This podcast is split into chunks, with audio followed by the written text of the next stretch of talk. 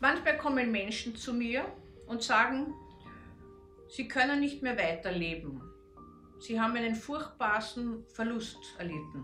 Wenn ich nachfrage, was denn gestorben ist, erzählen sie mir, dass ihr Haustier gestorben ist. Und sie erzählen es so, als ob ein ganz naher Angehöriger gestorben ist. Wie kommt es dazu? Warum haben so viele Tiere eigentlich so einen hohen Stellenwert?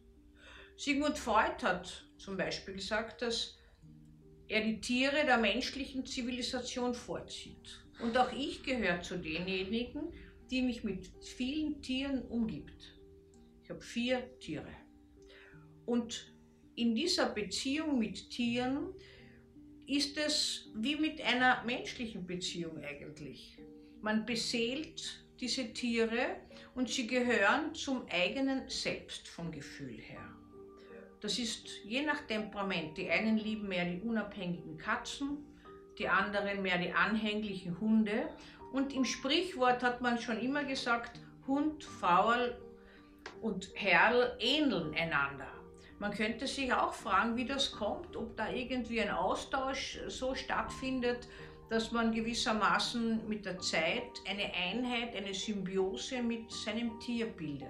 Tatsächlich wissen wir, dass schwer erkrankte Menschen, Menschen in Lebenskrisen, Menschen mit psychiatrischen Erkrankungen und einsame alte Menschen in Gesellschaft mit Tieren besser wieder gesund werden, bessere Chancen haben auf ein erfülltes oder zumindest weniger leidvolles Leben und dass auch hormonell Beziehungshormone ausgeschüttet werden, wie wenn sie in einem Familienverband leben würden. Manchmal entgleist aber die Tierliebe auch. Und da prallen dann Tierliebhaber und Tierschützer aufeinander. Rein rechtlich handelt es sich um Tierquälerei, früher um Sachbeschädigung, wenn nämlich auch mit Tieren sexuelle Handlungen vollzogen werden.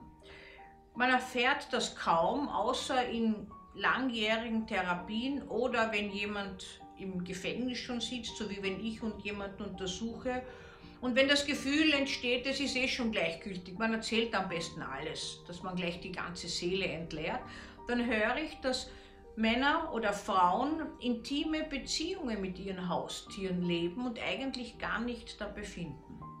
Rein psychiatrisch von der kriminologischen Seite her ist das aber eine Art Perversion. Es ist so etwas, dass man gewissermaßen sich einen Liebespartner aus der Tierwelt wählt und das wähnt man eben hier abnormal. Diejenigen, die es betrifft, nicht. Früher hat man Sodomie dazu gesagt und hat gemeint, das sind nur einsame Menschen in einsamen Gegenden. Hirten, Hirtinnen in, auf Almwiesen, die zu keinem Partner kommen und ersatzmäßig das machen.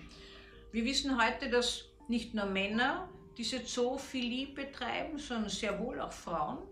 Und dass Frauen äh, gewissermaßen mit ihren Tieren eine Art Liebesbeziehung leben, äh, die viel leichter zu leben ist, wie ich das immer wieder höre, als mit einem Partner. Es ist klar, dass das so ist, weil das Tier macht ja oder wird das so dressiert, dass es das macht, was man selber will, was der eigene Partner oder die eigene Partnerin ja weniger gut macht.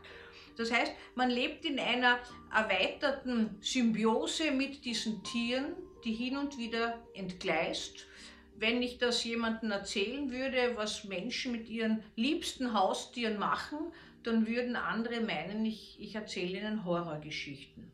Für mich hat aber das alles inzwischen eine Selbstverständlichkeit schon bekommen und gehört zum Menschen wie zum Leben.